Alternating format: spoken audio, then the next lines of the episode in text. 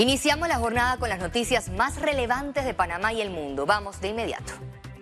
Dirigentes de la coalición Unidos por Colón se negaron a firmar con el gobierno un acuerdo para poner fin al paro general. Al término de la reunión, el Ejecutivo logró firmar un acuerdo de finalización con las agrupaciones de educadores para levantar la huelga. Sin embargo, el dirigente Edgardo Boitier indicó que no están satisfechos con la respuesta del gobierno en materia de empleo. Esperamos el gobierno un compromiso en esa dirección, no se dio. Eso no significa que se cierran las comunicaciones para el diálogo. Nosotros esperamos que el presidente de la República analice la propuesta nuestra haga una movida que satisfaga este problema del desempleo y el problema del alto coste de la vida y el problema del combustible. Este jueves fue el segundo día de audiencia contra los diputados disidentes de Cambio Democrático. La abogada Cecilia Peñalba, defensa de los diputados Arnulfo Díaz, Abelardo Antonio, Fátima Agrasal y Génesis Arjona, manifestó que todas las pruebas que presentó fueron rechazadas por el Tribunal de Honor y Disciplina. Denunció que ante las pretensiones de expulsión y revocatoria de mandato, nunca existió una reunión o comunicación formal de línea política. En el caso, a nosotros se nos han rechazado todas las pruebas. Nosotros estamos concurriendo a un proceso realmente donde se nos ha conculcado derechos y donde la única prueba que existe para esta revocatoria y solicitud de expulsión es un acta del primero de julio del 2021, donde se hizo la instalación de la Junta Directiva de la Asamblea Nacional. La sorpresa para ese día nuestro es que obviamente los diputados votaron por un candidato que no es miembro de Cambio Democrático. Nosotros somos partido de oposición. El diputado Juan Diego Vázquez aclaró que la bancada independiente no recibió carta de recomendación para solicitar nombramientos. Lo cierto que les puedo decir es que, al menos por parte de la bancada independiente, jamás hemos recibido esa clase de documentación o esa clase de insinuaciones en las que se nos dice como que tienen una cantidad de personas para nombrar o para recomendar en diferentes entidades gubernamentales o siquiera en la propia Asamblea Nacional cosa que yo al menos veo muy bien porque nuestro trabajo no es ser bolsas de empleo ni garantizarle trabajo a nadie en ninguna institución estatal. El procurador de la Administración, Rigoberto González, recomendó a la Asamblea Nacional iniciar un proceso interno contra los diputados que exigen nombramientos al órgano ejecutivo. Le estamos diciendo a la Asamblea que someta ese hecho a una posible verificación o investigación, por la Comisión de Ética de la Asamblea y en base a eso determine si se ha infringido o no el código de ética y, y, el reglamento interno de la Asamblea donde un diputado le está exigiendo, le está requiriendo a otro órgano del Estado el tema de los nombramientos. Seguimos con materia judicial. Inició la recepción de documentos de aspirantes a magistrado principal y suplente de la Corte Suprema de Justicia.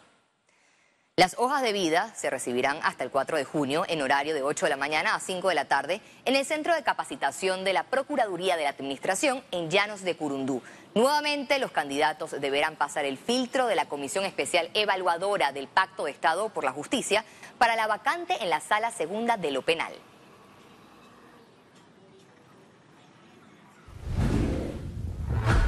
El MINSA habilitó 13 salas adicionales en el hospital Irma Lourdes Sanetatos en la 24 de diciembre ante alerta por la viruela del mono.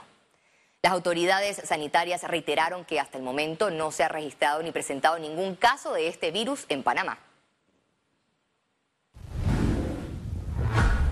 Los delitos sexuales aumentaron e impactaron a la población en plena pandemia. Las estadísticas del Ministerio Público evidencian por qué la población está preocupada, percibe inseguridad e impunidad. Informe especial con Félix Antonio Chávez. En el año 2021, paralelo a la crisis sanitaria por la COVID-19 y las restricciones de movilidad, los delitos sexuales no quedaron en cuarentena. Tanto menores como mayores de edad fueron víctimas de un mal sin control, con condenas cuestionadas por los conocedores del derecho penal. Más detalles en este informe especial. Panamá atraviesa uno de sus peores momentos en cuanto a la ola de delitos sexuales. Por ejemplo, el 2020 cerró con 5.469 casos y el 2021 la curva aumentó un 30% con 7.116 casos.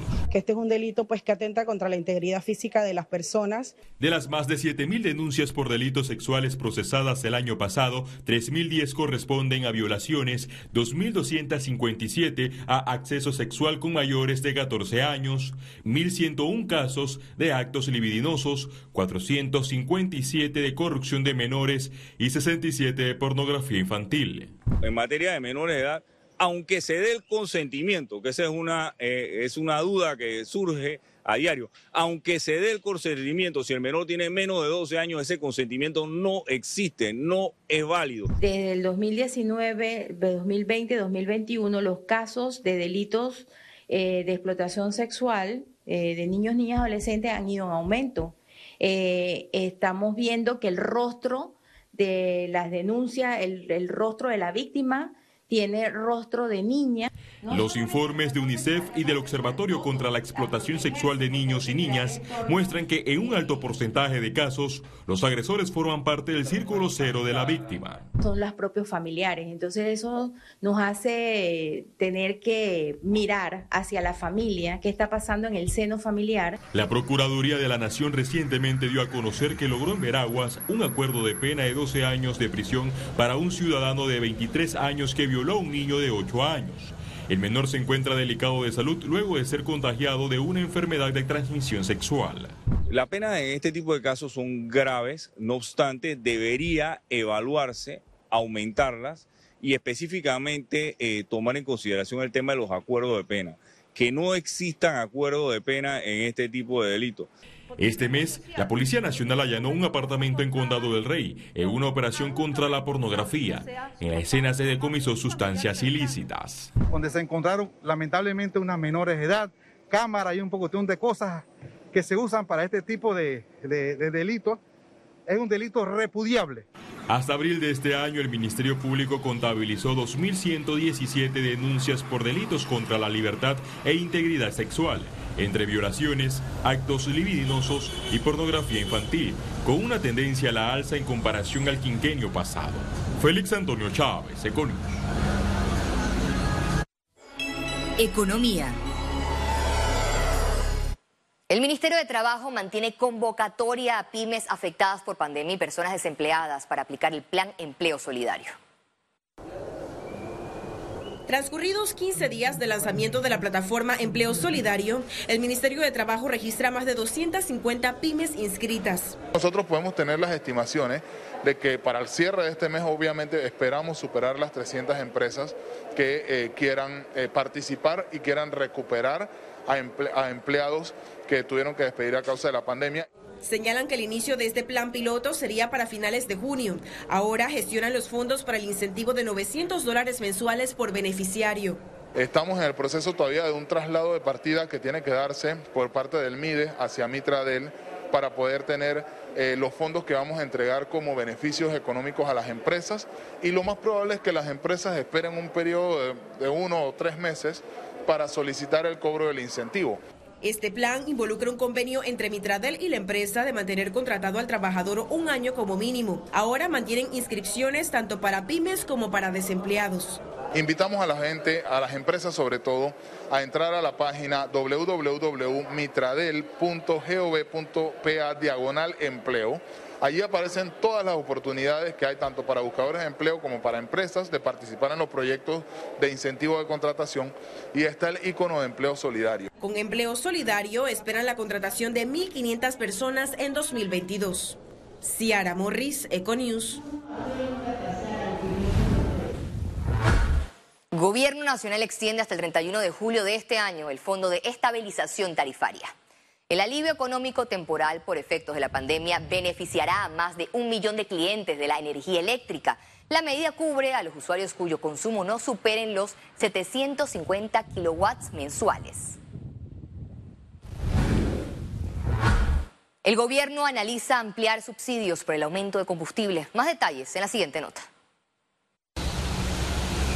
El gobierno reiteró que la primera fase de subsidio por el alza del combustible será para el transporte. Posteriormente, analizarán medidas de mitigación a otros sectores y el resto de la población.